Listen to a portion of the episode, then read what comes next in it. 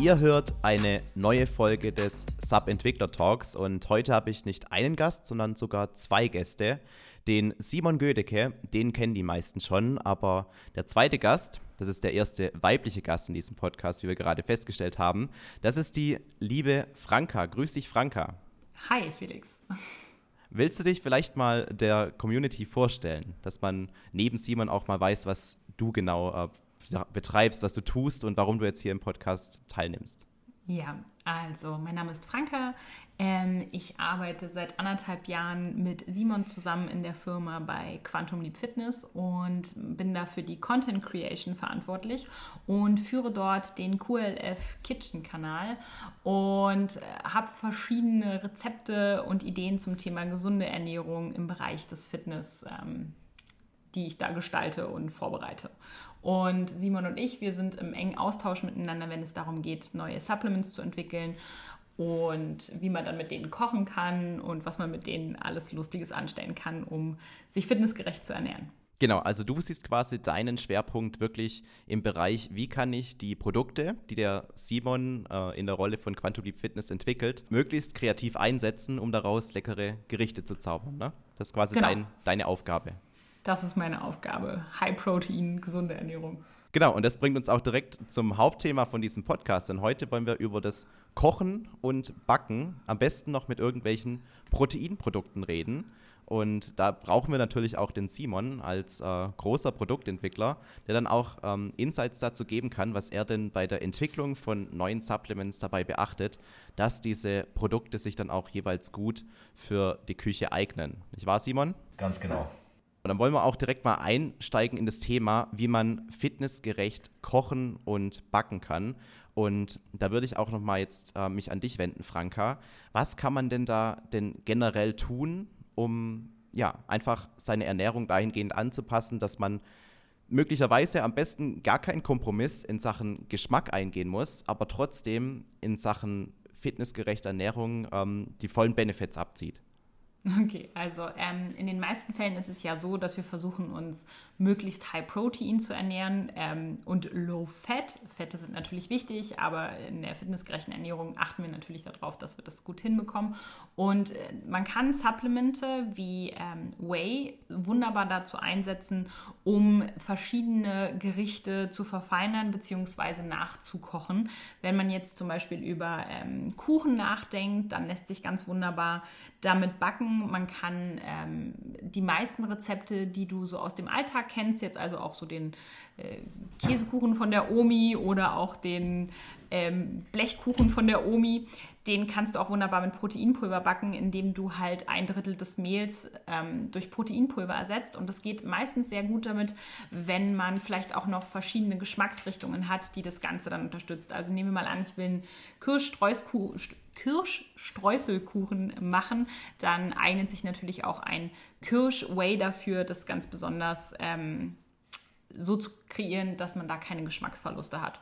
Und man kann aber auch mit ähm, den verschiedenen Proteinpulvern m, kleinere Tassenkuchen machen, die man vor oder nach dem Training einsetzen kann. Man kann damit sein Porridge verfeinern und so halt dafür sorgen, dass man in jeder Mahlzeit auch ein bisschen Protein mit hineinbekommt. Wir entwickeln ja auch diese Tasty-Pulver, also Geschmackspulver. Und die kann man dann in Magerquark rühren, in den Joghurt. Jetzt haben wir gerade eins entwickelt, Sahne. Das äh, lässt sich auch mega gut halt in so Soßen ähm, integrieren. Also wenn man diesen feinen süßlichen Geschmack von, von Süßrahmensoße halt haben möchte, dann geht es da rein. Oder auch ein Tasty Mango oder ähnliches kann man dann wunderbar in ähm, Currygerichte mit einfließen lassen. Tatsächlich ist es bei mir auch so, dass ich ähm, das Proteinpulver, das ich besitze, häufiger in Form von irgendwelchen Gerichten zu mir nehme, sei es jetzt ähm, Porridge oder Rice Pudding oder sonst was, als dass ich das ganz klassisch als Shake trinke. Und ich glaube, da bin ich mittlerweile dann auch nicht mehr in der Minderheit und das machen die meisten so, dass sie eben Proteinpulver in dem Sinne lieber essen als trinken. Und Safe da wollte ich mich jetzt so. direkt auch mal, ja, da ja. wollte ich mich auch direkt mal ähm, an den Simon wenden und ihn fragen, ob das schon quasi bei ihm auch so angekommen ist und ob das deine Produktentwicklung auch schon beeinflusst hat, dass du quasi ähm, nicht mehr nur darüber nachdenkst, dass ein Proteinshake nur als Shake gut äh, funktionieren und gut schmecken muss, sondern dass du auch gleichzeitig bei der Entwicklung beachtest, okay, wie ist jetzt das ganze Ergebnis in einem Rice Pudding, im Porridge und so weiter. Ja, definitiv. Also ich selber, ich trinke nie Shakes, außer in der Produktentwicklung, wenn ich was verkosten muss. Ähm, bei mir, ich habe zwar auch locker 50 bis 100 Gramm Proteinpulver am Tag, aber einfach nicht in Form von Shakes, sondern im Porridge, im Magerquark, in meinem Pre-Workout-Meal als Creme oder auch als Kuchen, wie auch immer. Ähm, und natürlich wird das berücksichtigt, ähm, wie sich das da auch eignet. Eben in der, in der Konsistenz, aber auch in der Auswahl der Rohstoffe, ganz klar, weil es geht immer mehr dahin, dass die Leute ihre, ihr Proteinpulver überhaupt nicht mehr als Shake trinken. Und ich persönlich, und das kann man auch lebensmittelrechtlich eigentlich so vertreten, sind Proteinpulver keine Supplements, sondern ganz normale Lebensmittel. Weil wenn du es mal so siehst, ein Proteinpulver besteht in den Grundzügen ja auch aus, zum Beispiel, wenn wir jetzt ein Whey nehmen, aus Milch. Und es wird aber einfach nur eine, eine bestimmte Komponente der Milch sozusagen aufkonzentriert. Nichts anderes wird gemacht, wenn du aus zum Beispiel Oliven das Öl rauspresst. Dann wird die Fettkomponente extrahiert. Oder wenn du Speisestärke herstellst dann, oder Mehl, dann wird einfach die Kohlenhydratkomponente ähm, extrahiert. Und nichts anderes äh, sehe ich bei Proteinpulvern. Und genauso äh, kann man das einsetzen. Wir haben natürlich auch viele, viele Kunden, ähm, gerade durch, ähm, sage ich mal, Quantum oder unsere Firma besteht ja nicht nur aus Quantum Leap, sondern Quantum Leap gehört zur FFA GmbH und wir bieten ja auch ähm, Bücher und diese 90-Tage-Challenge an, bei der komplett, also meistens komplette Fitnessanfänger einfach lernen, wie man sich ähm, fitnessgerecht ernährt, wie man trainiert und wie man seinen Körper transformiert sozusagen. Und das bringen wir denen ganz detailliert bei. Und ganz oft denken die, man kann Proteinpulver nur als Shake trinken und maximal 30 Gramm pro Portion und dann auch maximal einmal am Tag, weil ansonsten wäre das ja nicht vertretbar und das ist natürlich nicht so. Also wie gesagt, Proteinpulver ist ein Lebensmittel und du kannst auch mehr als einen Proteinpudding aus dem Supermarkt am Tag essen, aber da würde da kein Mensch drauf kommen, weil es eben als Lebensmittel gilt und du kannst auch mehr als einen Becher Magerquark am Tag essen und du kannst auch mehr als weiß ich nicht, eine Handvoll Kidneybohnen essen, wenn du so willst. Und genau das gleiche ist natürlich mit Proteinpulvern. Aber ähm, wir müssen halt gerade unseren Kunden, vielen Kunden, die, die neu kommen, schon noch ein bisschen beibringen, wie man mit Proteinpulvern umgeht, aber dann sind sie auch begeistert. Und genau dafür haben wir den QLF Kitchen Kanal auf Instagram, auf TikTok und bald auch auf YouTube. Ähm, und einen Rezeptblog und Kochbücher und da bekommen, bekommen die Leute das beigebracht. Aber es ist natürlich auch interessant für Leute, die schon lange in dem Fitnessgame sind und die sich da einfach Inspiration holen wollen. Also und deswegen wird das auch in der, in der Produktentwicklung absolut mit berücksichtigt. Wir haben zum aktuellen Zeitpunkt fünf Proteinpulver. Wir haben ganz klassisch mit dem ISO-Whey angefangen. Ein ISO-Whey, ein ganz normales Isolat, ohne irgendwelche Verdickungsmittel, eignet sich eher bedingt zum Kochen und Backen. Kann man machen, so ein Porridge oder auch für einen Käsekuchen, aber eher bedingt. Nach dem ISO-Whey kam das Clear-Whey. Ähm, eignet sich natürlich auch eher bedingt für Rezepte, kann man machen. Ähm, aber da muss ich dir gleich widersprechen. Ich sag bedingt. Ich sag nicht, dass es sich nicht eignet, aber. Also mir fällt genau ein, ein Rezept damit ein, was man damit machen könnte, und das ist Götterspeise. Ah, du kannst damit auch wunderbar ein Wassereis machen? Ja, okay. Und dann kannst du das ähm, auch total schön, wenn du, je nachdem, ob du jetzt mit Gelatine oder mit äh, Agar arbeitest, kannst du das auch bei einem Kuchen oben als Topping, als eine feste Schicht noch auf so einen Käsekuchen oben drauf gehen und mit einrühren. Hm, okay. Dann ja, hast du so eine, dann hast du so ein klares Gelee oben auf dem, genau. auf dem Kuchen oder auf dem, was auch immer du, hast, du toppen du hast möchtest. schon Gummibärchen damit gemacht. Ja, Clearway Gummibärchen kannst oder, du auch. Oder, oder so eine, so eine ungebackene ähm, Cheesecake. Ne? Ja, eine Philadelphia-Torte kannst genau. du damit backen. Also alles, wo du sozusagen Gelatine für mit einsetzen kannst oder Agar. Obwohl ich mal nicht so ein Fan bin von Agar, ehrlich gesagt. Aber, ähm, ja, man merkt, warum du der Content Creator für den Food-Bereich bist und ich eher für das Supplement-Zeug. Ja. Also nein, nein, um Gottes Willen, also wir können hier nur voneinander lernen. Aber du, du zeigst ja auch oft Rezepte äh, und ja. du hast ja auch unsere Kochbücher. Genau, genau, habe ich ja auch schon was nachgemacht und auch äh, schon im Video gezeigt, diese Sandwiches mit den Butterkeksen. Ähm, die habe ich zum Beispiel gemacht. Mhm. Aber ich sage es auch ganz ehrlich, ganz viel von den Rezepten, die ich jeden Tag koche, die sind entweder von meinem Thermomix vorgegeben und die tue ich halt so ein bisschen abwandeln, dass sie ein bisschen weniger Fett, ein bisschen mehr Protein haben. Oder ich gucke es von meiner Freundin ab. Also sowas wie Porridge-Rezepte oder ja. so. Da bin ich selber so unkreativ und, und wüsste auch nicht, wie ich das besser hinkriegen soll. Und dann gucke ich einfach, was meine Freundin macht, weil die ist da auch drin in dem ganzen Ding. Und das mache ich einfach gefühlt eins zu eins nach und, und bei den Topics tue ich halt ein bisschen variieren. Aber ja, da bin ich nicht so kreativ unterwegs. Ich glaube, darum geht es auch. Nee, da, da, dafür gibt es ja so Kanäle, wie du ihn machst. Und da kann ich mir dann Inspiration holen. Also wenn man quasi bei Google einfach mal QLF Kitchen eingibt, dann findet man ja auch ähm, ganz schnell deinen TikTok-Kanal zum Beispiel, wo wirklich ganz viele Rezepte drin sind. Und das sind ja auch nicht nur Rezepte, wo man zwingend mit Proteinpulver arbeitet, um jetzt ähm, gleich wieder auf dein Thema zurückzukommen, Simon, sondern generell Lebensmittel. Also du zeigst ja auch quasi, wie man ähm, aus alltäglichen Lebensmitteln aus dem Supermarkt dann ähm, fitnessgerechte Gerichte zaubert.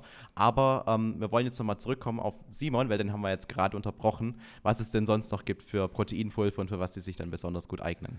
Genau, und also nach dem Isoway und dem Clearway kam dann bei uns das Vegan Protein. Das hatten wir vorher schon mal, aber in einer anderen Variante. Das neue Vegan Protein, von dem du ja auch großer Fan bist, wie ich immer ja. höre, ähm, das weist halt nicht nur eine wirklich exzellente Proteinqualität im Sinne vom Aminosäurenprofil auf, sondern das eignet sich halt auch wirklich bombastisch zum Backen, weil es halt sich sehr, sehr ähnlich verhält wie Mehl und du weißt ja selber, wenn man das im Porridge einrührt, dann wird das so richtig schön dick und aber halt trotzdem nicht schleimig. Ähm, dadurch, dass wir da halt ein ähm, Reisproteinisolat und ein Ackerbohnenprotein drin haben, die sich halt sehr mehlähnlich verhalten, halten, aber halt trotzdem sehr wenig Kohlenhydrate enthalten und einen sehr hohen Proteingehalt. Ja, und sich auch super im Aminosäurenprofil ergänzen. Das ist halt wirklich, also ich bin kein Veganer und ich vertrage auch pflanzliche Proteine, sage ich mal, wenn ich viel Bohnen esse und sowas, eher bedingt, aber das Vegan Protein, das nutze ich wirklich, täglich, das wird, nutze ich selber wirklich täglich und ich liebe es. Also ähm, das ist wirklich richtig gut. Also das nutze ich halt in meinem Porridge. Ist für mich auch wirklich der absolute Gamechanger im Porridge, um das Ganze halt so richtig fest zu bekommen. Ja, ja. Und es ist halt auch wirklich lecker. Also es schmeckt halt auch wirklich gut. Ähm, als Shake hat es natürlich noch so ein kleines bisschen so einen sandigen Geschmack, aber das fällt ja im Porridge oder wenn du damit einen Kuchen backst, fällt das ja überhaupt nicht auf, weil Mehl ist ja auch leicht sandig. Wenn ich mir das im Wasser oder in Milch shaken würde, dann wäre das auch ein bisschen krisselig auf der Zunge. Aber unser Vegan Protein ist nicht sandiger als ein normales Mehl, würde ich jetzt mal behaupten. Gar, ich glaube, es ist sogar auch feiner. Und, und ja. du hast einen richtig krassen Kracher zu Weihnachten rausgehauen. Alter ja. Schwede. Der Haselnusskrokant. Haselnusskrokant. Wahnsinn. richtig gut. Felix, Wahnsinn. Felix hat mich auch gefragt, ob wir das ins Langzeitsortiment nehmen. Leute, ich sag's euch, das Steht ist einfach aus. unglaublich. Ja, also da kam auch die Nachfrage bei mir in den Insta-Nachrichten, ob, ob ich dich da mich vielleicht ein bisschen manipulieren kann, dass es dauerhaft ins Sortiment kommt, ja, weil das ist das wirklich ist gut geworden. Also ob, ob das Haselnuss-Krokant dauerhaft im Sortiment bleibt, das äh, kann ich nicht entscheiden. Das ist nicht meine Entscheidung. Ähm, ich sag mal so, wer dafür ist, der sollte vielleicht ähm, eine positive Bewertung dafür in unserem Shop da lassen. Ähm, oder auch eine Nachricht auf Instagram, weil dann sehen das natürlich auch die Entscheidungsträger und sagen dann, okay, vielleicht machen wir es doch. Aber ich muss auch sagen, also zum aktuellen Zeitpunkt und ich weiß jetzt nicht, wann dieser Podcast ausgestrahlt wird, vielleicht ist davon auch schon eins draußen, aber wir haben auch noch zwei richtig, richtig leckere weitere Geschmacksrichtungen in der Pipeline. Ähm, also da geben wir auf jeden Fall Gas, weil wir halt auch sehen, dass da Potenzial drinsteckt, dass die Leute das Vegan Protein sehr gut annehmen. Und auch wenn es nicht ganz so einfach ist, das geschmacklich dann mit verschiedenen Geschmacksrichtungen gut hinzubekommen, geben wir uns da auf jeden Fall sehr, sehr viel Mühe und ähm, stecken da auf jeden Fall sehr viel Arbeit rein. Ja, das kann ich mir auch wirklich vorstellen. Ich habe jetzt erst ganz frisch ein neues veganes Proteinpulver getestet, das versucht hat, einen möglichst natürlichen Ansatz dabei zu gehen. Nicht nur, dass die ganzen einzelnen Zutaten alle in Bioqualität sind, sondern die haben komplett auf künstliche Aromen und auch komplett auf Süßungsmittel verzichtet. Also auch kein Stevia, auch keine Steviolglycoside und sowas. Und das Ergebnis ist halt, dass ein Vanillegeschmack beispielsweise nur aus Bourbon Vanille Aroma und ähm, dieses Vanille-Schotenpulver besteht. Und das ja. ist halt einfach für sich genommen zu wenig, um die Proteinpulver bestehen in größte, zum größten Teil aus Erbsenprotein, um diesen wirklich penetranten Eigengeschmack dieser veganen Proteinkomponente ja. zu überdecken. Und es hat ja auch damals, als diese veganen Proteinpulver so langsam massentauglich wurden, ja wirklich noch extrem lange gedauert, bis so ein Reisprotein oder Erbsenprotein mal halbwegs akzeptabel geschmeckt hat. Also ich kann mich noch gut an die Anfänge von veganen Proteinpulvern erinnern. Das war furchtbar, das zu trinken. Das war äh, eine absolute. Vollkatastrophe. Ja, genau. Und, ja. und, da ist mittlerweile so viel passiert. Und wir sprechen ja nicht nur davon, dass jetzt bei dem Vegan Protein von euch, das ich ja wirklich sehr gut finde, es ist einfach so, dass es nicht nur vom Geschmack her ein völlig neues Level erreicht hat, sondern wie du schon gesagt hast, auch das Aminosäurenprofil ist dank der, dank ja. der Zugabe von den freien Aminosäuren, die da noch mit drin sind, echt auf einem ganz anderen Level, sodass man heutzutage keinen Kompromiss mehr eingehen muss, wenn man jetzt anstelle von einem Whey-Protein zu einem veganen Proteinpulver greift. Und nochmal kurz zum Aminosäurenprofil, bevor ich dann die anderen Proteine noch beleuchte. Ähm, beim veganen Protein habe ich es halt wirklich so gemacht. Ich habe wirklich ganz genau geguckt, welche Proteine an sich, also eine Kombination aus einer Hülsenfrucht und einem Getreide, ergänzen sich ja sowieso schon immer, weil das eine enthält immer zu wenig Lysin und das andere zu wenig Methionin. Und wenn man das kombiniert, dann gleicht sich das ja schon mal aus. Und da habe ich gen genau geguckt, welche Rohstoffe passen zueinander habe mit einer Excel-Tabelle ganz genau berechnet, in welchem Verhältnis beide eingesetzt werden müssen, damit schon für sich gesehen sozusagen das Aminosäurenprofil allein nur aus diesen beiden Proteinkomponenten ähm, so hochwertig wie möglich ist und habe dann nur noch die Aminosäuren sozusagen da ergänzt, wo es notwendig war und in der Dosierung, wo es notwendig war, um ein Profil zu erreichen, was zu 95 Prozent an den Whey rankommt du bist ja da so ein Perfektionist drin. Also du hast jetzt nicht nur irgendwie nur Leucin oder sowas ergänzt, sondern wenn man da durchgeht, nee. da ist Methionin drin. Ich glaube, du hast auch Tryptophan mit reingenommen. Ähm, sämtliche mhm. BCAA-Aminosäuren sind drin. Lysin hast du, glaube ich, auch ähm, mit am meisten sogar noch mit drin. Ja. Also du hast ja quasi sämtliche EAA-Aminosäuren nochmal fast extra mit rein. Ja, nicht, nicht alle, äh, bei manchen war es nicht notwendig, aber ähm, bei, den, bei einigen schon. Und Lysin ist die herausforderndste zusammen mit Methionin, weil die im Einzelrohstoff wirklich sehr extrem schmecken. Und das macht natürlich dann auch die, die Produktentwicklung, was das Flavoren angeht, ähm, schwierig. Ähm, und was es auch schwierig macht, ist, wenn man sich darüber bewusst ist, dass die Leute das oder dass das Vegan Protein ja auch dafür gemacht ist, dass man es erhitzt, ähm, dann wird das Flavor noch mal ein bisschen schwieriger, weil diese ähm, einzelnen Aminosäuren, die ähm, überdeckst du damit, dass du ein Maskierungsaroma einsetzt. Ähm, und dieses Maskierungsaroma schmeckt an sich nach nichts, aber es maskiert sozusagen, oder wie, wie Ben gesagt hat, so ein bisschen nach Rose. Ich finde, es schmeckt immer so ein bisschen wie, wie so ein Joghurtpulver. Oder es riecht wie so ein Joghurtpulver. Aber es schmeckt eigentlich nach nichts. Du schmeckst es nicht hervor, aber das maskiert diesen Eigengeschmack der Aminosäuren. Das kann aber in den vielen Fällen so sein, dass diese Maskierungsaromen durch Hitze wiederum abgebaut werden und unwirksam werden.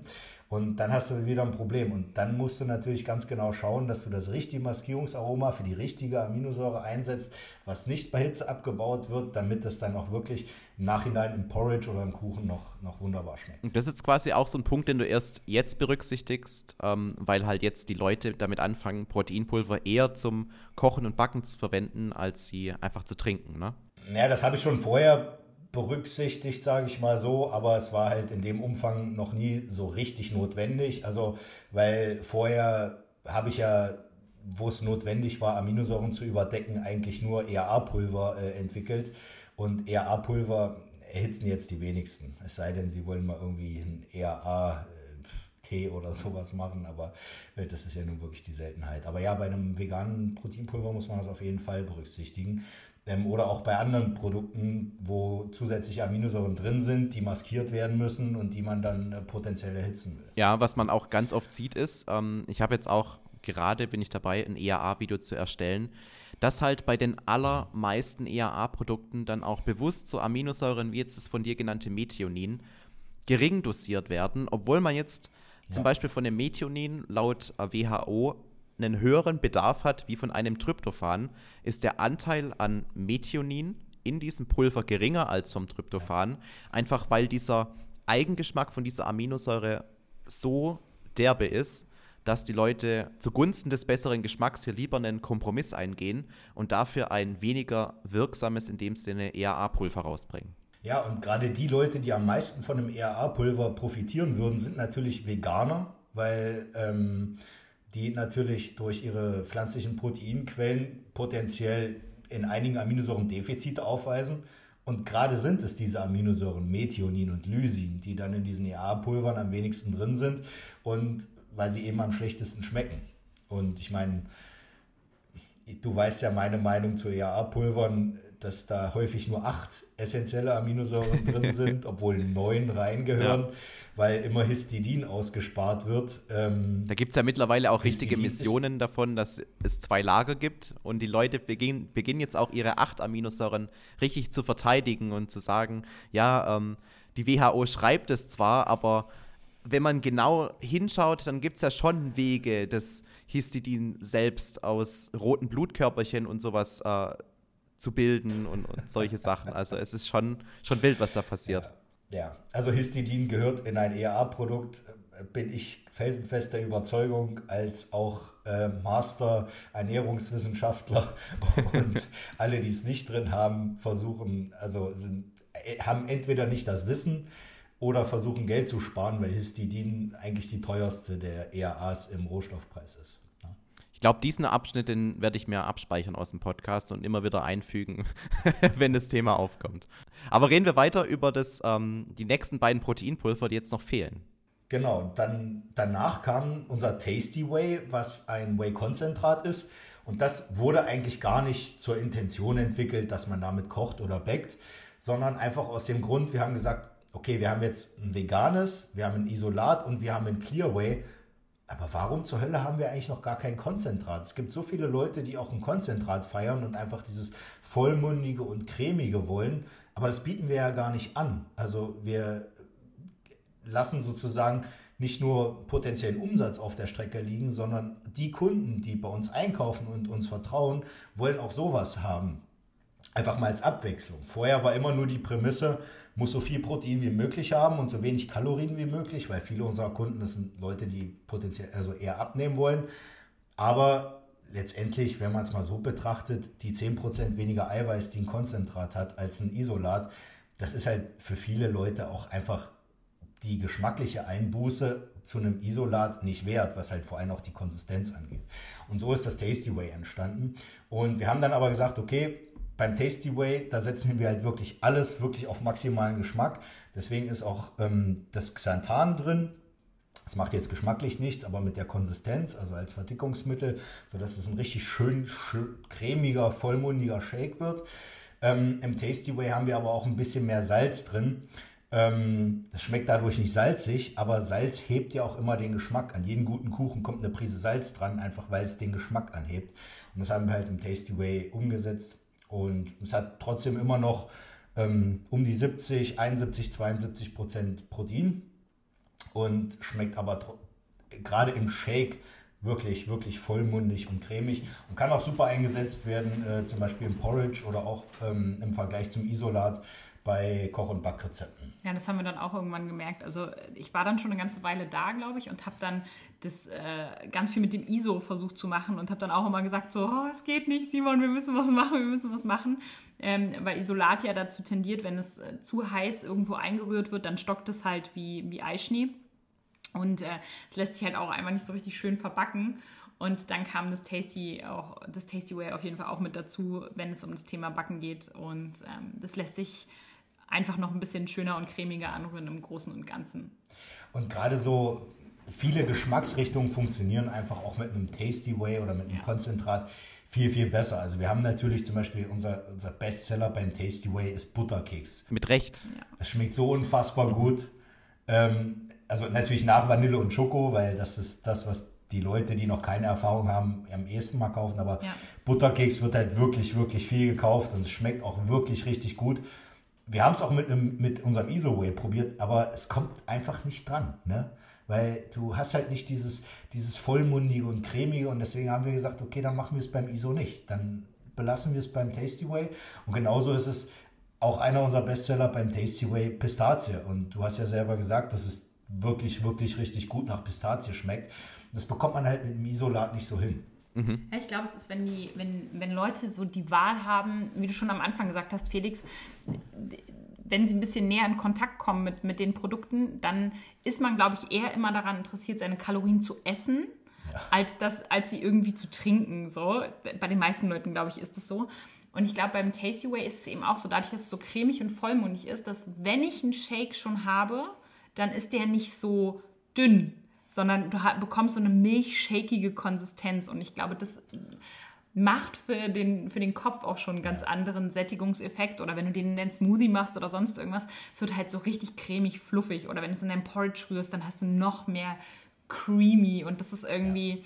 die Leute mögen, glaube ich, gerne, wenn etwas nach voll und fettig uh, schmeckt, ohne voll und fettig zu sein.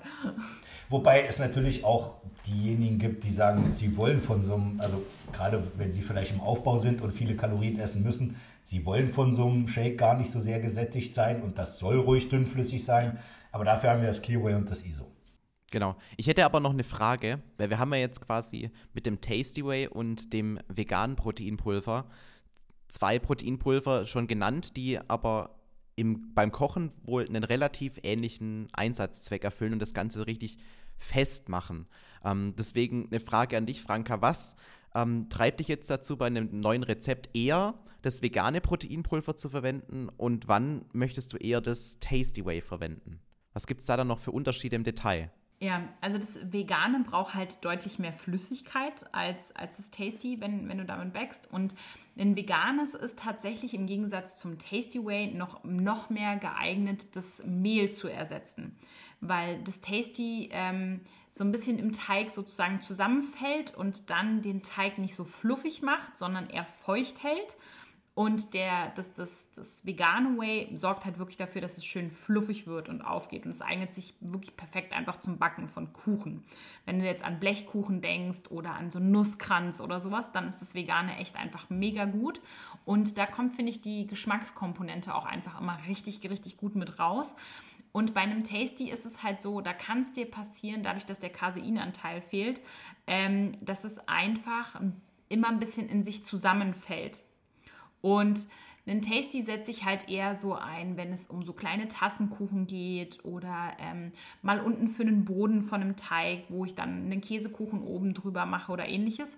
Und ähm, das war dann halt auch der Grund, dass ich gesagt habe, so es fehlt halt dieser kleine Mühe an Casein, der das Ganze halt eben noch so perfekt macht, um damit einfach alles backen zu können, was immer ich mir vorstelle.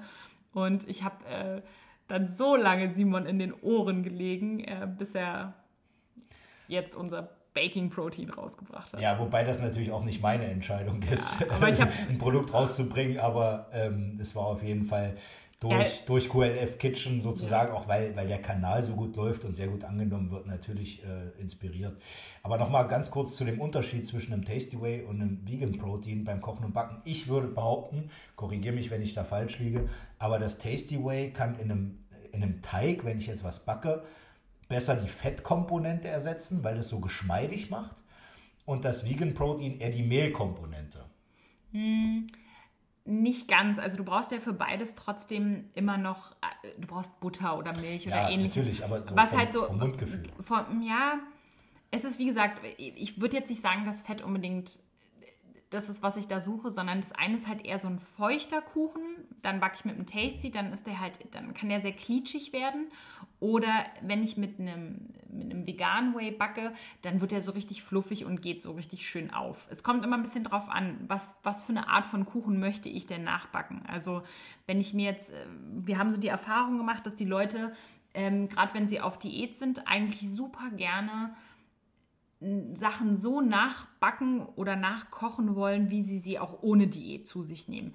Und dann kommt es halt eben drauf an, möchte ich jetzt zu Weihnachten den Nusskranz haben, wie bei Omi, dann nehme ich halt eher so den veganen, weil der ist halt, ne, der, der, der ist so ein bisschen teigiger und du kannst auch mit Hefe backen und so. Und das Tasty ist halt eher wirklich sowas für einen schönen Boden ähm, oder für so Tassenkuchen und so. Wenn es ein bisschen schneller gehen soll auch und so, da eignet sich das einfach noch ein bisschen schöner. Auch beim Veganen ist es so, dass es sich in Verbindung mit Hefe zum Beispiel einfach noch mal ein bisschen anders entwickelt und schöner und fluffiger aufgeht. Also Fett wäre jetzt nicht unbedingt das Erste, woran ich denke, sondern eher an die Art von wirklich Konsistenz. Ne, so eher so ein klitschiger, so ein Brownie-Teig. Ich würde sagen, Tasty ist eher so Brownie-Teig. Und ähm, Vegan ist für mich eher so Omis Zopfkranz. Ja, so Rührkuchen. Ah ja, Von der okay. Konsistenz her. Ich glaube, da haben wir ein gutes Bild davon. Also, um, um meine persönliche Präferenz äh, zu nennen, ich mache das viel lieber generell auch mit dem veganen Proteinpulver. Ich bin da jetzt nicht so tief drin wie du, dass ich jetzt ähm, sagen könnte, dass ich für ein gewisses Gericht dann auf jeden Fall das Tasty Way verwenden würde. Ähm, mein Problem ist halt, wenn ich jetzt das Tasty Way in meinen Haferflocken oder in meinen Rice Pudding zum Beispiel, und das ist bei mir so das Alltägliche, was ich zubereite, reinmixe, ähm, dieses Xanthan, das sorgt dann für so eine, so eine ganz eigene pappige Konsistenz. Und Ja. da bin ich persönlich kein großer Fan davon. Ich, ich mag es als Shake, wenn es halt so ein bisschen cremiger wird, aber ähm, speziell jetzt im Porridge oder im Rice Pudding bin ich dann lieber Fan davon, dann diese vegane Komponente, Komponente zu nehmen, weil da gefällt mir das Tasty Way mit dem Xanthan einfach nicht so. Also da ein kleiner Tipp von mir und dann komme ich auch wirklich zum Baking Protein. Also wenn ich mir zum Beispiel mein Rice Meal vorm Training mache oder mein Porridge und ich verwende das Tasty Way oder generell ein Konzentrat dafür, dann mache ich es ganz oft so, dass ich das Protein nicht in den, das Porridge oder das Rice Meal äh, reinrühre, sondern das Süße beispielsweise oder ein Aroma gebe mit einem Geschmackspulver wie unserem Tasty oder Zimt oder was auch immer sondern ich rühre mir in einer Tasse das Proteinpulver zu einer dicken Creme an und das kommt dann oben als Topping oben drauf. Ah, Ähm, und das schmeckt dann wiederum wirklich sehr, sehr gut. Das ist dann wie so eine Soße. Was man auch machen kann, der schnellste, einfachste und proteinreichste Kuchen der Welt. Man nimmt einfach Proteinpulver, in dem Fall unser Tasty Way, damit funktioniert das sehr gut. Ähm, mischt es mit Wasser an, so dass es halt wirklich auch diese feste, also diese, diese Creme ergibt, ähm, die so ein bisschen fließfähig ist, aber auf jeden Fall nicht zu viel So Wasser. ein bisschen wie so ein Pancake-Teig. Genau, wie so ein Pancake-Teig. Dann ähm, macht man Backpulver rein. Auch nicht viel, so einen halben Teelöffel. Also je nachdem, wie viel Whey man natürlich verwendet. Und dann eine halbe bis eine Minute bei voller Leistung in die Mikrowelle. Achtung, man muss ein großes Gefäß nehmen. Also wenn, man muss schon eine große Tasse nehmen, wenn man 30 Gramm äh, Whey nimmt, äh, weil das dann wirklich aufgeht. Und es wird dann wirklich wie, wie, so, ein- wie so ein Muckcake, wie so ein Kuchen. Also es ist wirklich nur Wasser, Proteinpulver und Backpulver. Und dann kurz Mikrowelle. ach krass. Habe ich noch nie so ausprobiert. Funktioniert wirklich extrem, extrem gut. Ja. ja, wir haben das Ja. letztens auch unseren Challengern gezeigt Ja, und wir die haben, das, waren. wir haben das in einem Webinar gezeigt und die waren auf jeden Fall ziemlich baff. Ach geil. Ja, das ist ziemlich. Ja. Ich glaube, ein krasser Unterschied auch noch, Felix, ist, wenn du, ähm, wann du dein, dein Tasty Way einrührst. Also wenn du dem Porridge ein bisschen kurz Zeit gibst, um es runterkühlen zu lassen, dann wird es ja auch eher wieder so ein bisschen sticky. Und wenn du da dann sozusagen erst das Tasty Way einrührst, dann bekommst du wieder eine cremige Konsistenz. Also Wärme macht natürlich auch mal noch einen großen Unterschied, wie sich so Produkte verhalten. Und ähm, ich finde immer, dass das, das Vegane macht halt nochmal ein bisschen mehr Volumen im Porridge. Und das Tasty ist halt total gut, wenn du zum Beispiel auch so sagst, du machst dir abends deine Haferflocken, ähm, legst die schon mal in Wasser ein. Das machen ja auch viele, um, um halt einfach so das Volumen daraus zu kriegen. Und wenn du es dann erwärmst und danach dann erst das Tasty einrührst, dann bekommst du auch nochmal so eine richtig geile cremige Konsistenz, wenn du es zum Beispiel kalt ähm, mit dir mitnehmen möchtest. Oder wenn du sagst, du nimmst dir ein bisschen ähm, Haferflocken mit, mit Milch, Wasser, was auch immer, und du bist unterwegs, dann würde ich das Tasty da erst frisch einrühren. Dann bekommst du genau den Creamy-Effekt, den Milch normalerweise hätte auf so einem Porridge. Ja, siehst du, da ist schon der Fehler, den ich immer gemacht habe, weil ich bin ja maximal faul. Ich habe einfach ähm, den Rice-Pudding rein, das Whey-Protein mit dazu, hau mir dann mein heißes Wasser drüber, verrühr's und dann esse ich's. Ich lasse es dann schon noch ein bisschen runterkühlen, Ja. aber dann ist natürlich die Konsistenz nicht so geil. Ja, siehst du, wenn du es dann erstmal ein bisschen aufkochst und so fluffig werden lässt und dann nochmal das Tasty runterrührst, dann kriegst du so eine richtig geile, voll fluffige Konsistenz. Das werde ich probieren und auch den Vorschlag von Simon, dass ich quasi mir den Rice-Pudding einfach so anmische, vielleicht ein bisschen noch mit Geschmackspulver mit drin, aber dann das Proteinpulver als Soße, ein bisschen mit Wasser vermengt, oben drüber. Das stelle ich mir auch ziemlich geil vor. Es Ja. gibt es bei mir vor jedem Training und ich liebe es. Ja. Ohne Ende. Das ist geil, ja. Okay. Ja, das geht auch super geil mit dem ISO Salted Caramel. Ja, ist auch richtig ja, mit krank. Dem ISO geht das auch gut. Okay, cool. Aber dann kommen wir jetzt genau. zum letzten Proteinpulver zur Entwicklung. Ähm, warum jetzt genau. dieses Baking-Protein noch mit dazu kam. Weil das sind ja jetzt schon fünf Proteinpulver. Und ich kann mir schon vorstellen, ja. ihr habt ja jetzt auch viele, die ganz frisch zum Thema Fitness kommen. Damit überfordert ihr natürlich auch den einen oder anderen Kunden, wenn ihr so viele Proteinpulver anbietet. Möglicherweise ja. Aber es hat, es hat verschiedene und auch sehr, sehr gute Gründe. Und zwar, wie ich schon gesagt habe, ähm, unsere Firma macht ja nicht nur Quantum Leap Fitness, die Supplements, sondern auch diese Coaching-Programme, ähm, wo du halt wirklich viel beigebracht bekommst, sodass du halt dein Leben lang selber genau dich selbst coachen kannst, wenn du so willst. Ähm, aber diese Zielgruppe, das sind meistens so Menschen, die ja so alt sind wie Franka und ich. So zwischen 30 und 40 und aufwärts. Ähm, und ähm, teilweise auch Leute mit 60 oder 70 Jahren. Und denen sind halt viele unserer Proteinpulver, die wir schon haben, einfach zu süß. Und wir hatten eigentlich beim ISO hatten wir schon mal geschmacksneutrales und haben dann gesagt, wenn es dir zu süß ist, dann misch einfach neutral mit Geschmack, dann ist es nicht so intensiv.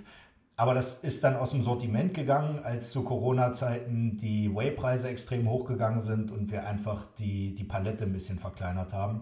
Und das haben viele vermisst. Dann haben wir gesagt, okay, wir brauchen ein neutrales Proteinpulver.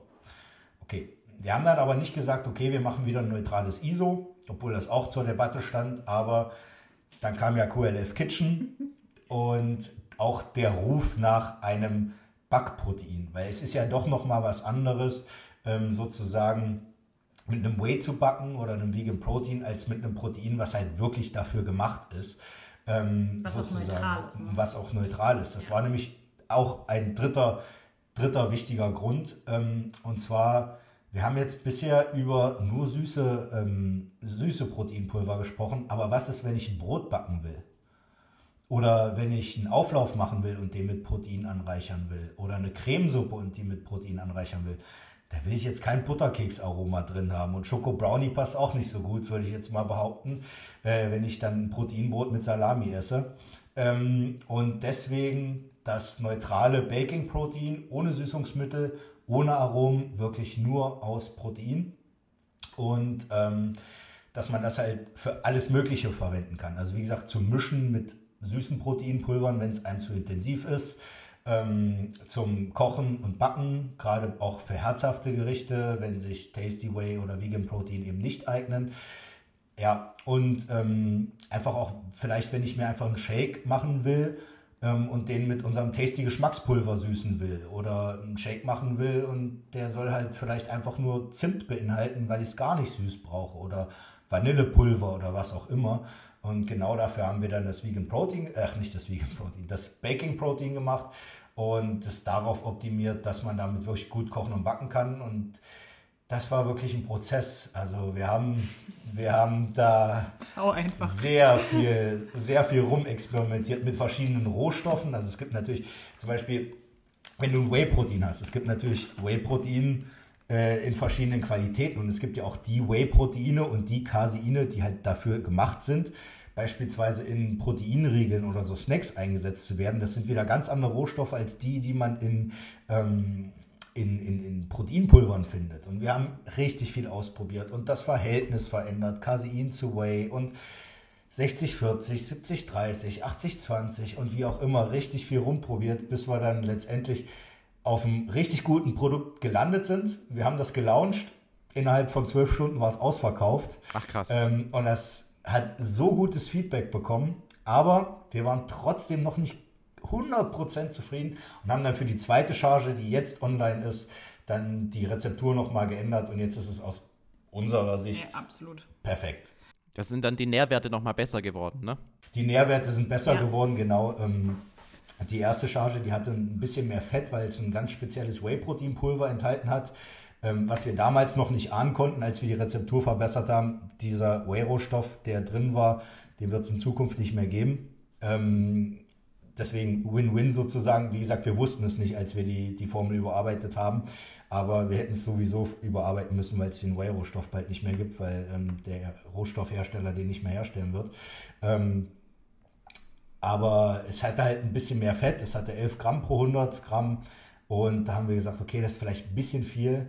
Nehmen wir einen anderen Whey-Rohstoff und verändern noch mal ein kleines bisschen das Verhältnis, schrauben da noch mal ein kleines bisschen rum und haben jetzt viel mehr Protein. Also wir haben knapp 10% mehr Protein und ähm, ich glaube 6% weniger Fett als in der ersten Charge und bei verbesserter Konsistenz.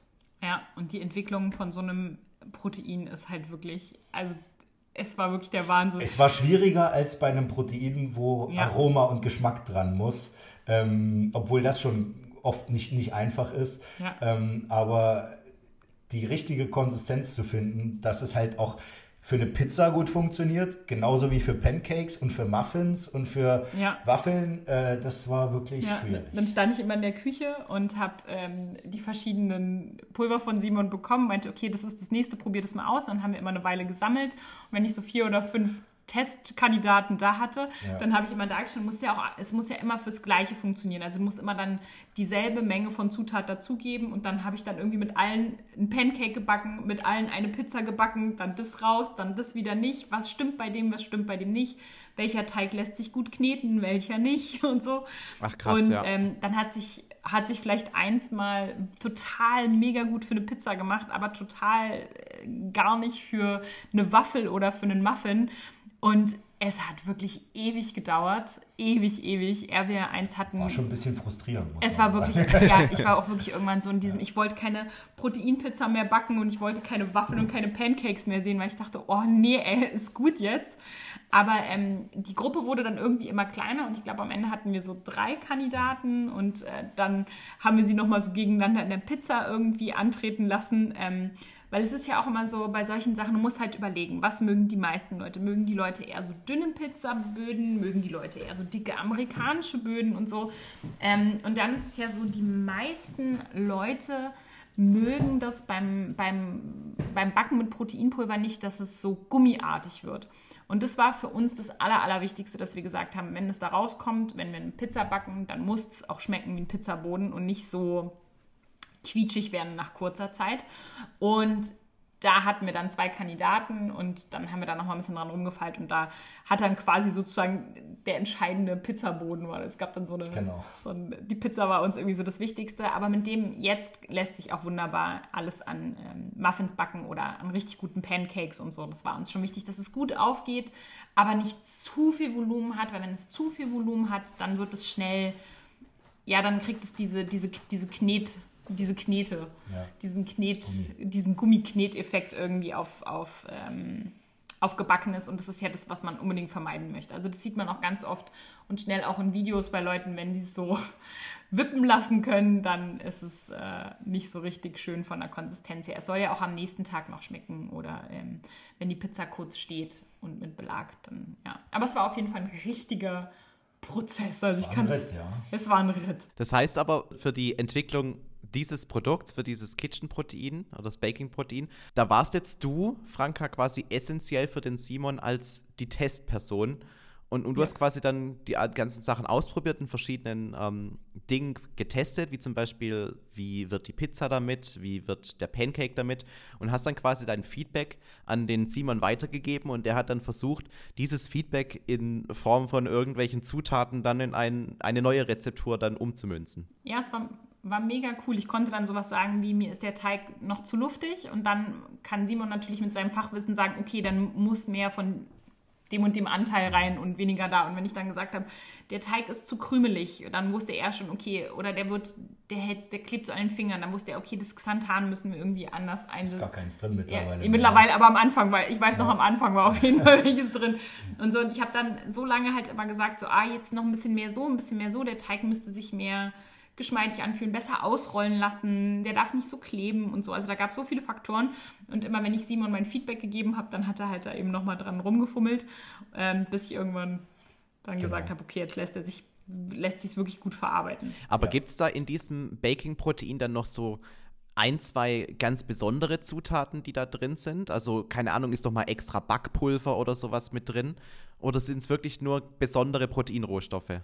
Backpulver wollten wir ganz bewusst nicht, damit man das eben selbst zum einen dosieren kann mhm. und zum zweiten, weil wir ja auch gesagt haben, dass soll ja auch das, also es heißt zwar Baking Protein, aber es soll auch dafür sein, dass man das mit anderen Shakes mischen kann, dass man das als eigenständigen Shake trinken kann. Ja. Zum Beispiel, ich habe es meinem Vater zu Weihnachten geschenkt, weil mein Vater gesagt hat, oh Simon, kannst du nicht mal ein neutrales Proteinpulver? Er ist jetzt nämlich in einem Alter, er ist 70, da brauchst du ein bisschen mehr Eiweiß, um deine Muskelmasse zu erhalten und so. Mhm. Und er hat aber nicht mehr den Appetit, um halt viermal am Tag zu essen und deswegen trinkt er halt nachmittags mal gerne einen Shake. Aber den trinkt er halt auch geschmacksneutral. Und dafür ist das Baking Protein auch gemacht. Ne? Das ist ein anderes Niveau von Härte auf jeden Fall. ja, und, ja. und da, wenn du da noch Backpulver drin hast, dann ist natürlich, ne, ja, kannst du das nicht benutzen. Ja. Oder wenn du eine, eine Cremesuppe machst und willst halt dieses, diese, diese, diese Sahnekomponente ersetzen, da brauchst du ja auch kein Protein, äh, kein, kein Backpulver. Ja, viele, viele Backproteine, die da draußen sind, wir haben uns am Anfang viel darüber unterhalten, enthalten ja auch Ei oder halt eben ein Backtriebmittel. Und ich habe gesagt, das ist super schwierig, weil es halt auch beim, äh, gerade beim Backen, du hast nicht in allem immer ein Ei drin und du willst auch nicht in allem immer ein Ei drin haben. Pizza. Pizza zum Beispiel. Oder ähm, du willst auch nicht immer irgendwie unbedingt ein Backpulver haben, sondern manchmal braucht es halt eben auch Natron, weil sich das nochmal anders im Verhältnis dann äh, beim Backen entwickelt. Und deswegen war es mir total wichtig, dass eben auch gar nichts davon drin ist. Also das war so mein Wunsch damals, dass ich gesagt habe, so, also wenn wir damit kochen wollen, dann so neutral wie möglich. Und es kommt natürlich dem noch zugute, dass man es halt dann auch trotzdem noch als Shake einfach trinken kann. Ja. Genau, und es ist halt wirklich, es sind zwei Zutaten enthalten. Das ist ein Caseinprotein und ein Whey-Protein.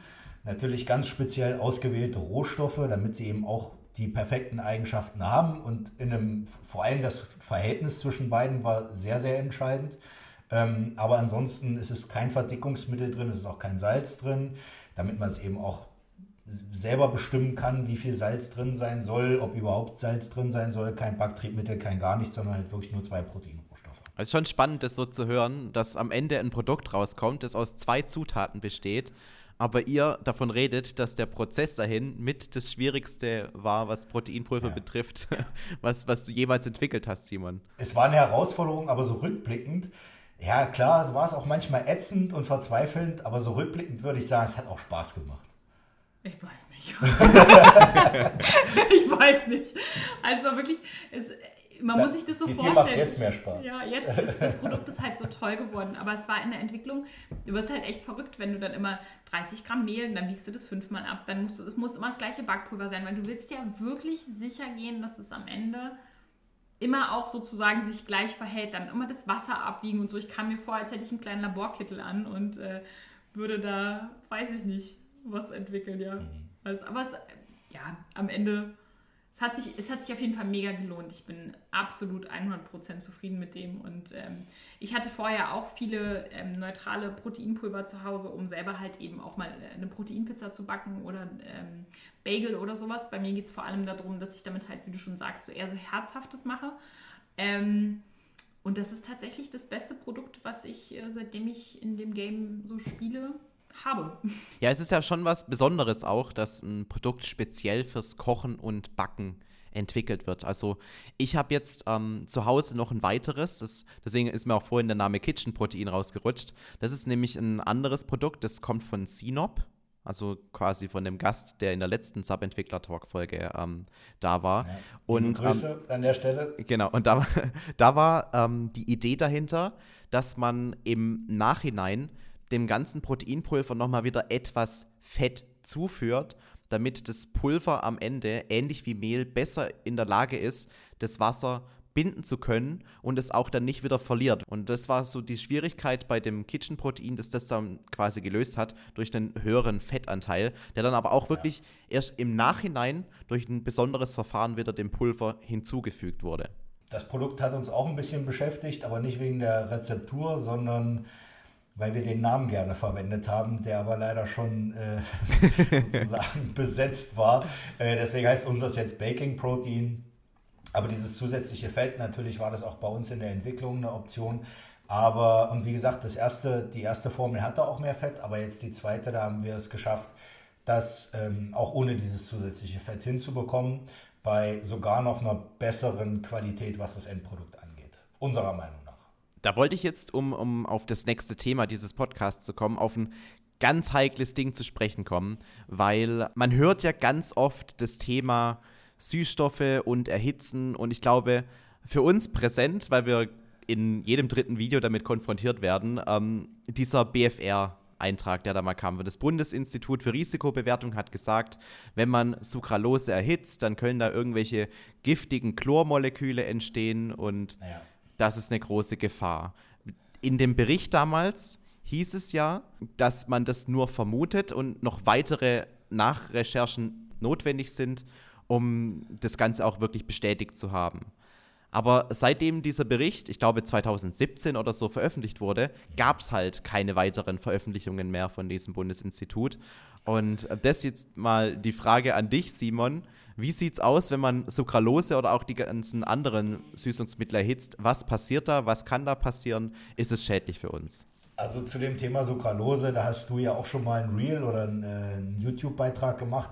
Das, darüber haben wir beide uns ja dann privat unterhalten vorher. Ja. Ähm, Tatsächlich ist es so, das BFR hat ein Experiment gemacht und hat Sucralose in Lösungsmittel gelöst und dann im Backofen, also Backofen sage ich mal, aber unter Laborbedingungen verschiedenen ähm, Temperaturen ausgesetzt. Und man hat gesehen, dass sich diese isolierte Sucralose in diesem Lösungsmittel ab 120 Grad abbaut und dann Dioxine bildet. Und Dioxine wissen wir ja aus der Umwelt, dass das ähm, Stoffe sind, die ähm, krebserregend sein können, nicht müssen, aber können, je nachdem, um welche genauen Substanzen es sich handelt.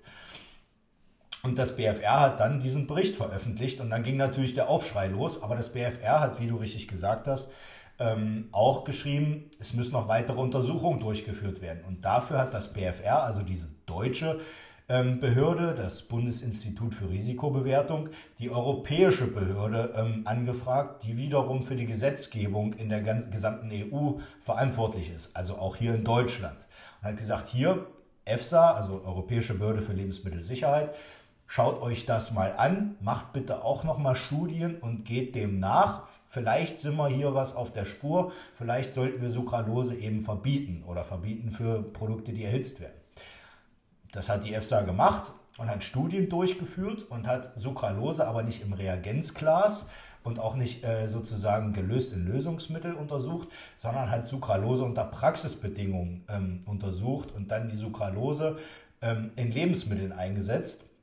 Und zwar verbacken in, ähm, ich glaube, Waffeln, ähm, in, äh, hat es in, in Pizza eingesetzt als Süßungsmittel für die, für die Tomatensoße.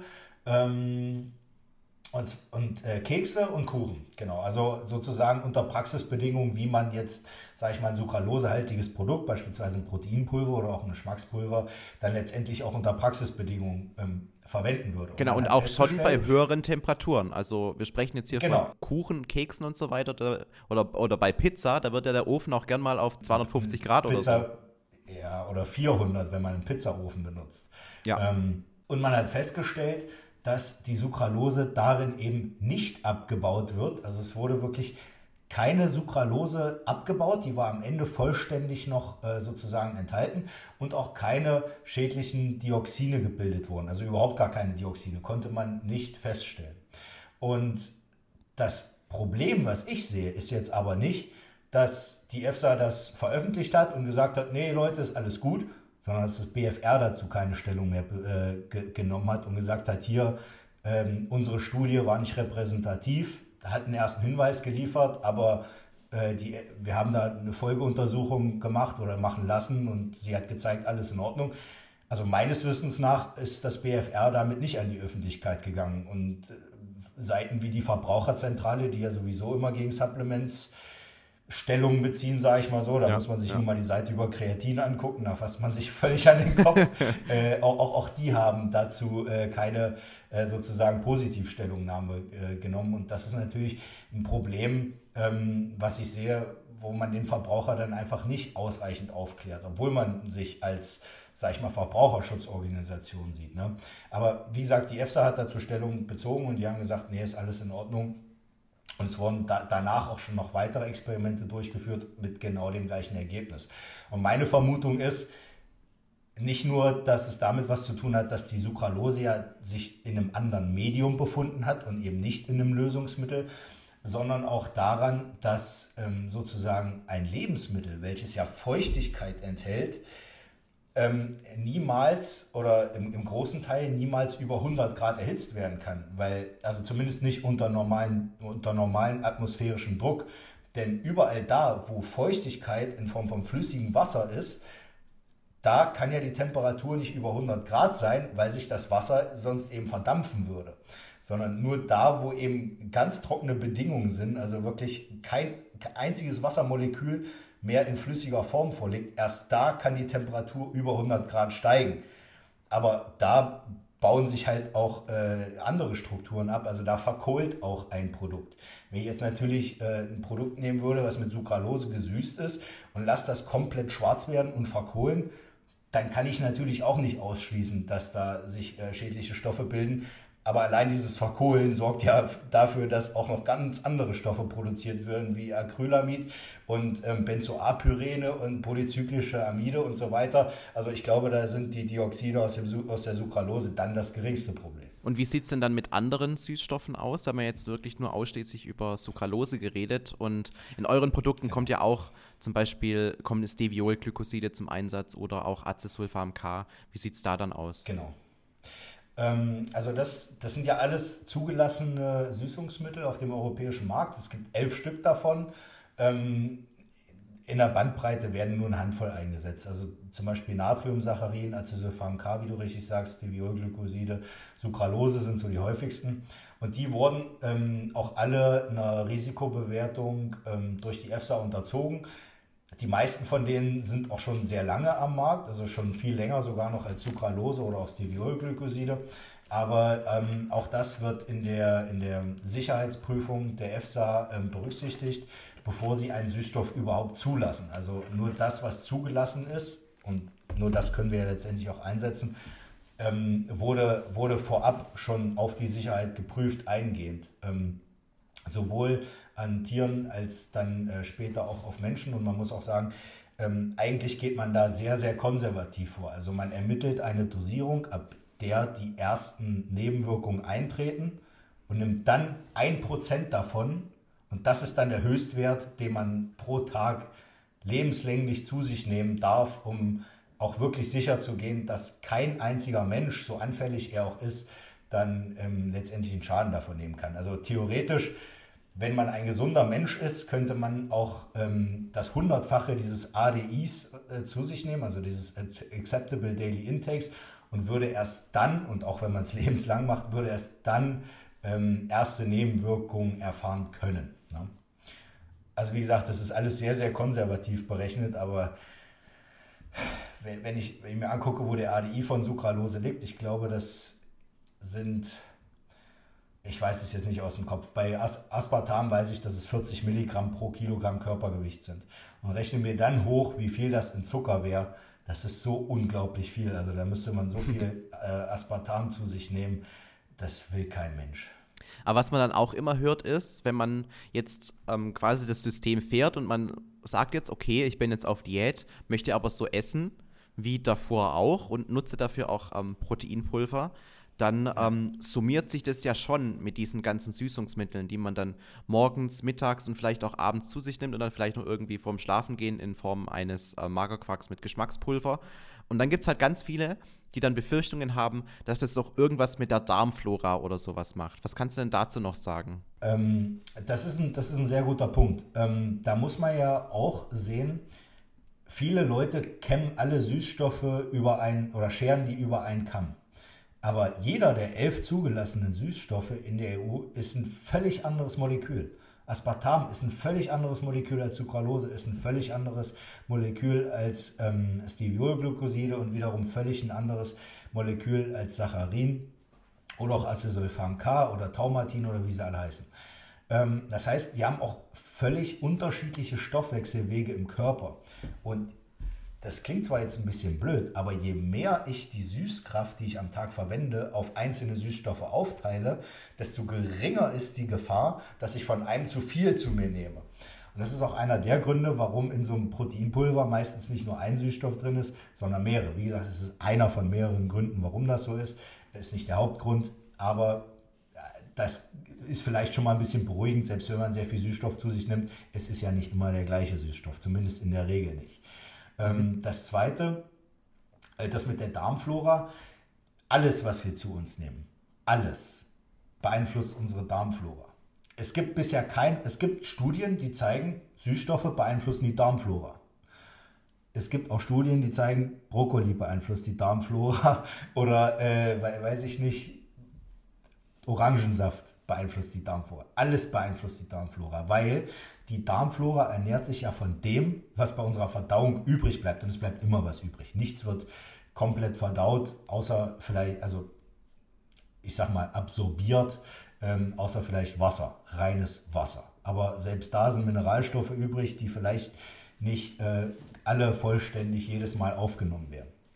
Also alles, was wir zu uns nehmen, beeinflusst die Darmflora, auch Süßstoffe und das wurde in Studien gezeigt. Aber es gibt keine einzige Studie, die am Menschen belegt, dass dieser Einfluss der Süßstoffe zu ähm, gesundheitsschädlichen Nebenwirkungen führt. Keine einzige. Es konnte in keiner einzigen Studie beobachtet werden, dass dadurch irgendwas Gefährliches passiert. Und viele Leute behaupten ja, sie kriegen durch Süßstoffe Verdauungsprobleme. Gibt es ganz viele, die das behaupten. Ähm, das kann tatsächlich auch sein, wenn man äh, dafür eine besonders anfällige Person ist oder man die restliche Ernährung dafür gesorgt hat. Also es gibt, ja sehr viele verschiedene extreme Ernährungsstile, dass die Darmflora eben vielleicht nicht äh, komisch darauf reagiert, wenn da jetzt einige Süßstoffe dazukommen oder in höherer Dosis dazukommen. Aber in der Regel sind es eigentlich nicht die Süßstoffe, die die Darmprobleme machen, sondern das, womit ich wo, worin ich die Süßstoffe einsetze. Es gibt ja ganz viele, also es gibt ja auch Firmen, ich nenne jetzt mal keinen Namen, die gefühlt, also wirklich gefühlt, sozusagen ihre Produkte so bewerben, dass man die morgens, mittags und abends zu jeder Mahlzeit einnehmen müsste. Ja, also man muss die erste Hälfte des Tages nur Shakes trinken und die zweite Hälfte des Tages nur ähm, Magerquark mit Flavorpulver. Ja, das machen wir ja beispielsweise nicht. Auf dem QLF Kitchen Kanal gibt es ja auch super viele Rezepte völlig ohne irgendwelche Produkte von uns. Und wir behaupten auch nirgendwo, dass man das morgens, mittags, abends einnehmen müsste. Aber es gibt ja diese Firmen. Mhm. Und wenn ich jetzt aber sozusagen eine 60 Kilo Frau nehme, die Zielgruppe dieser Firma ist, und sagt der, du musst jetzt sechsmal am Tag ähm, eine proteinreiche Mahlzeit zu dir nehmen, die mit unserem Zeug gesüßt ist, ähm, dann nimmt die natürlich schlagartig viel mehr Protein zu sich, als ihr Darm überhaupt aufspalten und absorbieren kann, ihr Dünndarm. Und es gibt bei jedem Protein eine maximale Aufnahmerate. Und wenn ich jetzt, also es gibt ja, also es wurde ja teilweise auch behauptet, wenn du äh, mehr Protein zu dir nimmst, macht das nicht dick. Äh, es gibt tatsächlich Studien, die äh, gezeigt haben, wenn ich einen Kalorienüberschuss aus extremen Proteinmengen erzeuge, dann beeinflusst das trotzdem nicht mein Körpergewicht. Das liegt aber daran, dass dein Körper so viel Protein gar nicht aufnehmen kann. Also die, die, der Darm kann so viel Protein gar nicht aufnehmen. Und das ist auch das, was passiert, wenn ich extrem hohe Mengen an Proteinpulver und, und Flavorpulver und was aufnehme, weil ich da, weil ich damit versuche, Proteinkonzentrate oder Magerquark oder Skir oder was auch immer zu süßen. Dann kann der Körper oder der Dünndarm das einfach nicht vollständig absorbieren. Und wenn der Dünndarm das nicht vollständig absorbieren kann, dann geht es in den Dickdarm. Und da sitzt die Darmflora. Und die freut sich, weil die kann dann aus all dem, was dein Dünndarm nicht aufnehmen kann, Gase produzieren. Oder auch andere Stoffe. Und dann kommt es halt auch mal zu Durchfall und Verdauungsproblemen und Bauchschmerzen. Das ist ganz normal. Und die Leute denken dann aber nicht, oh, jetzt habe ich aber äh, heute sechs Shakes mit 50 Gramm Eiweißpulver äh, gegessen und noch zwei, zwei Packungen Magerquark mit ähm, Flavorpulver, ähm, sondern die denken nur daran, oh, ich habe aber heute so viel Süßstoff aufgenommen und am besten noch in meinen Kaffee mit reingemacht und äh, noch irgendwelche Leitgetränke getrunken und was auch immer. Ähm, die assoziieren das dann meistens mit dem Süßstoff, anstatt mit dem, was sie ansonsten noch alles zu sich genommen haben. Thema Leitgetränke, es sind ja auch Süßstoffe drin. Wenn ich jetzt am Tag drei Liter ähm, oder fünf Liter oder was auch immer, wie viel ähm, Leitgetränke trinke, mal bedenken, was da sonst noch drin ist. In Cola Light ist eine Menge Phosphorsäure drin. Das ist per se nicht ungesund, aber wenn ich davon richtig viel zu mir nehme, bekomme ich Magenschmerzen weil, oder, oder, oder Bauchschmerzen, weil Phosphorsäure extrem sauer ist. Cola hat einen pH-Wert von 2,5, das ist so sauer wie, wie Magensäure. Und wenn mein ähm, Zwölffingerdarm aber nicht schafft, all diese Säure zu neutralisieren, dann ist der pH-Wert im Dünndarm natürlich viel zu niedrig und dann bekomme ich Bauchschmerzen. Das bedeutet, es ist halt ist was anderes als Übersäuerung durch Ernährung, also das darf man jetzt nicht verwechseln. Ähm, aber äh, ähm, wenn der pH-Wert nicht ausgeglichen werden kann im Dünndarm, weil der muss da wieder äh, neutral werden, weil er vorher im Magen sauer war, ähm, dann bekomme ich natürlich Bauchschmerzen. Und die Leute denken, ich bekomme Bauchschmerzen wegen Süßstoffen, aber es ist dann meistens irgendwie das Säuerungsmittel in diesen ganzen Leitgetränken, was drin sind. Oder anderes Beispiel. Ich esse viele äh, zuckerfreie Kaugummis und Bonbons, weil ich auf Diät bin und denke, ja, das kann ich machen, um meinen Heißhunger zu stillen. Da ist aber nicht nur Süßstoff drin, da sind auch Zuckeraustauschstoffe drin. Und die meisten Leute können das nicht auseinanderhalten. Zuckeraustauschstoffe sind aber mehrwertige Alkohole, also Xylit, Maltit und Sorbit äh, in den meisten Fällen. Und deswegen steht auf zuckerfreien Kaugummis und Bonbons auch hinten drauf, kann in hohen Dosierungen abführend wirken. Weil das kann der Körper zwar spalten und aufnehmen, aber eben nur in begrenzter Menge. Und wenn ich diese begrenzte Menge, und die ist bei jedem Menschen ein bisschen unterschiedlich, überschreite, ja, dann bekomme ich Blähung und Durchfall. Und die Leute denken aber nicht, oh, jetzt habe ich aber viel Maltit aufgenommen, sondern die denken, oh, jetzt habe ich aber viele Süßstoffe aufgenommen. Und assoziieren das dann mit ihren Verdauungsbeschwerden. Also ich als Ernährungswissenschaftler behaupte, es sind in den wenigsten Fällen die Süßstoffe, die Verdauungsprobleme machen, sondern das, was in den Produkten sonst noch drin ist, die ich versuche mit den Süßstoffen süß zu machen. Ja, ich glaube, ergänzend ist auch noch wichtig zu sagen, dass die meisten Leute, die ja dann auf den Trip kommen, dann alles damit äh, süßen zu müssen, ja. die kommen aus dem Übergewicht. Mhm. Das ist halt meistens so ähm, ohne das jetzt über den Kamm scheren zu wollen. Und da findet dann eine Ernährungsumstellung statt. Das heißt, die Leute, unabhängig jetzt mal vom Proteinpulver oder auch vom, von irgendeinem Flavorpulver, fangen die Leute an, sich ja anders zu ernähren. Die essen ballaststoffreicher, die essen grundsätzlich auf einmal mehr Eiweiß und so weiter und so fort. Und da entstehen ja auch ähm, verschiedene Verdauungsprobleme am Anfang, weil der Darm ja eine Zeit auch braucht, um sich umzustellen. Die und dann, Ne? Und die Leute, also wir erleben das ja auch immer wieder, dass die Leute dann sagen, oh, ich habe ich hab jetzt die übelsten Blähungen und so. Und man sagt so, lass mal deinem Körper auch ein bisschen Zeit, äh, sich an deine Ernährungsumstellung zu gewöhnen und äh, verurteile nicht immer gleich irgendwelche Produkte, die dir eigentlich ähm, eher entgegenkommen als was anderes. Also ich finde, das ist auch immer noch ein wichtiger Faktor, der oft außen vor gelassen wird. Ne? Ja. Und natürlich ist es auch so, wie du schon sagst, es gibt halt auch einige Firmen, die dann eine super einseitige Ernährung halt vorschlagen und dass das irgendwann umschlägt, ist natürlich ja. auch klar. Ne? Ja, äh, würde ich auch so unterschreiben. Vor allem auch dieses Extreme ist halt immer das, was die, die Schwierigkeiten verursacht. Man geht von dem einen Extrem, vom Übergewicht, dann in eine komplette Ernährungsumstellung und isst dann auf einmal nur noch ähm, die Hälfte an Kalorien und die besteht zu 80 Prozent nur aus Protein, dann ist es klar, dass ja, man damit. Und, und, zu den restlichen 20 Prozent aus irgendwelchen blähenden Gemüsen, weil ich irgendwie denke, ich darf jetzt nur noch Protein und also Proteinzeug und Brokkoli und Rosenkohl essen. Und völlig verzweifelt ja, Volumen in mich reinstopfen. Ist, da ist natürlich ja. klar, dass ich Verdauungsprobleme bekomme, wenn ich von einer Ernährung komme, die aus morgens eine Stulle, abends eine Stulle und dazwischen äh, Schokoladentafeln und Pizza besteht. Ne? Ja. Ja.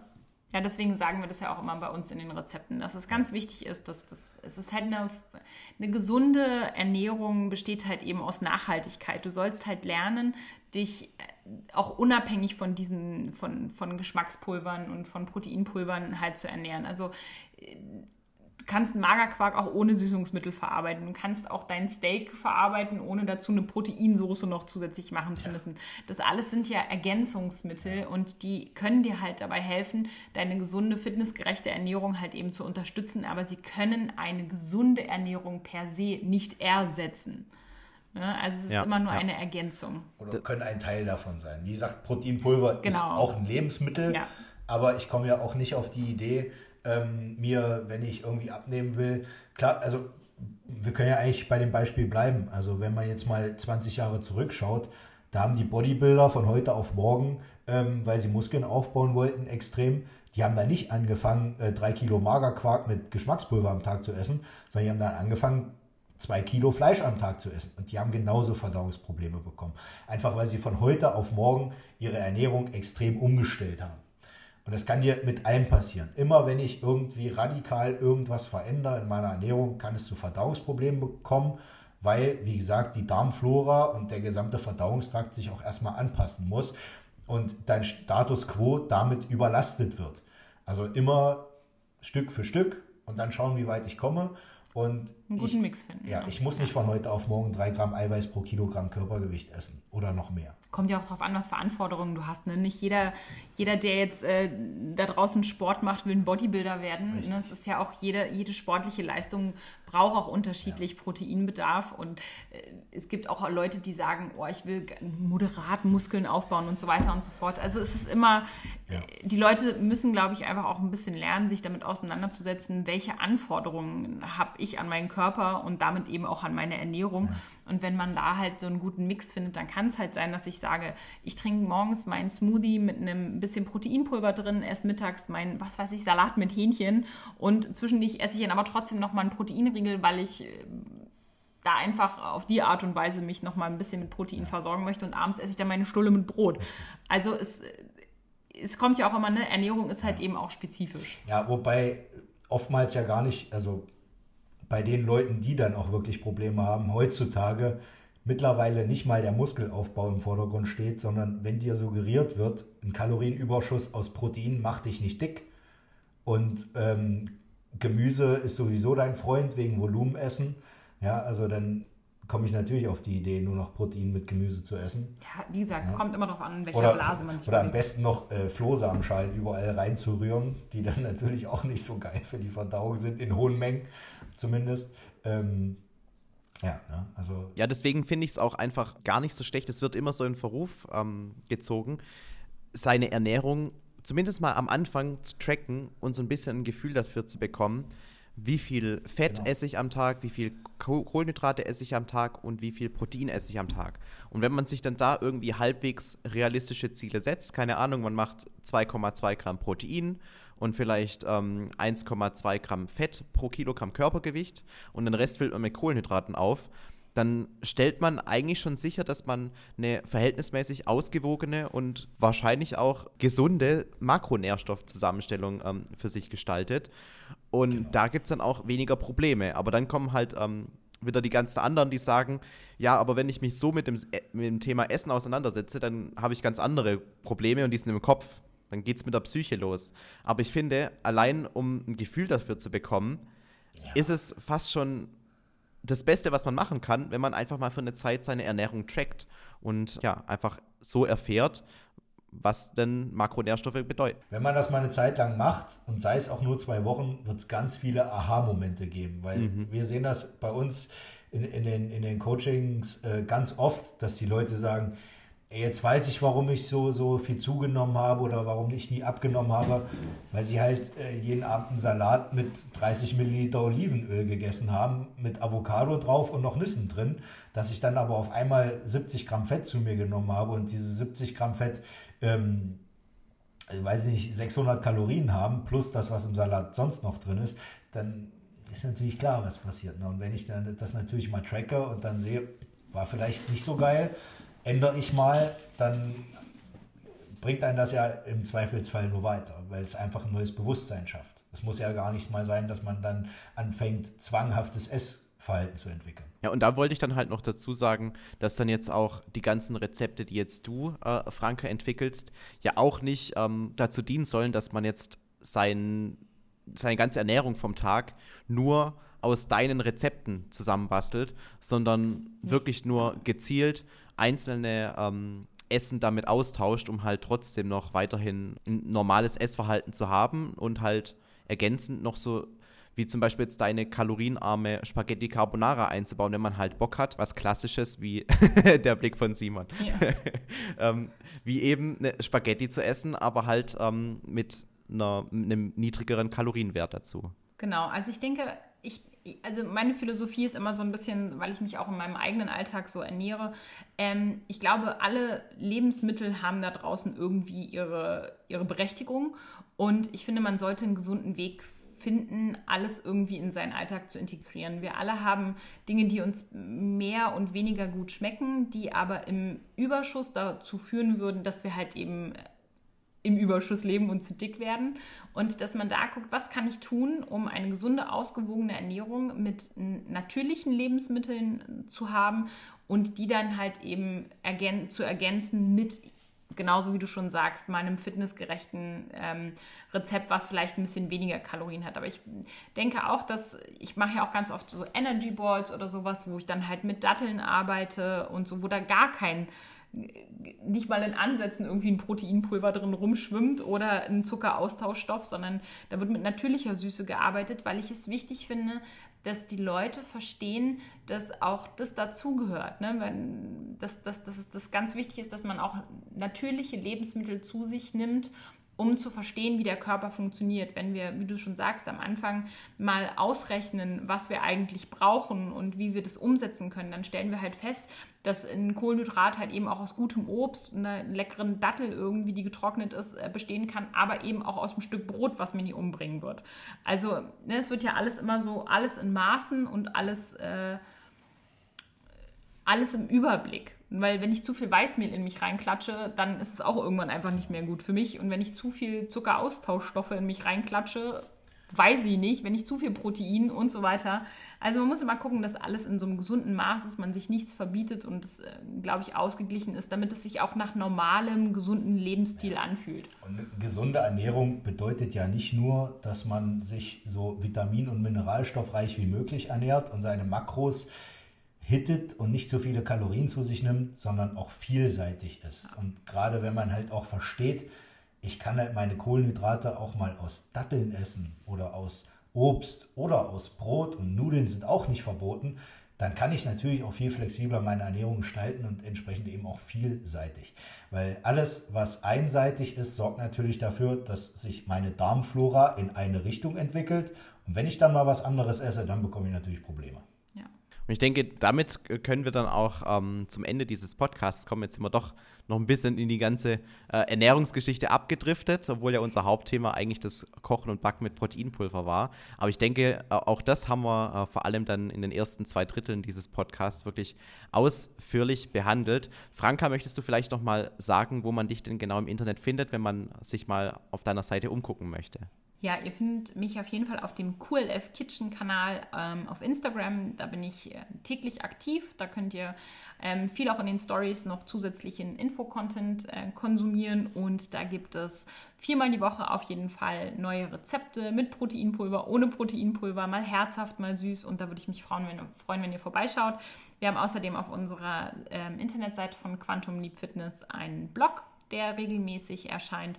Und auch auf YouTube könnt ihr uns suchen und da werden euch aber die gleichen Videos angezeigt, die ihr auch bei Instagram findet. Genau.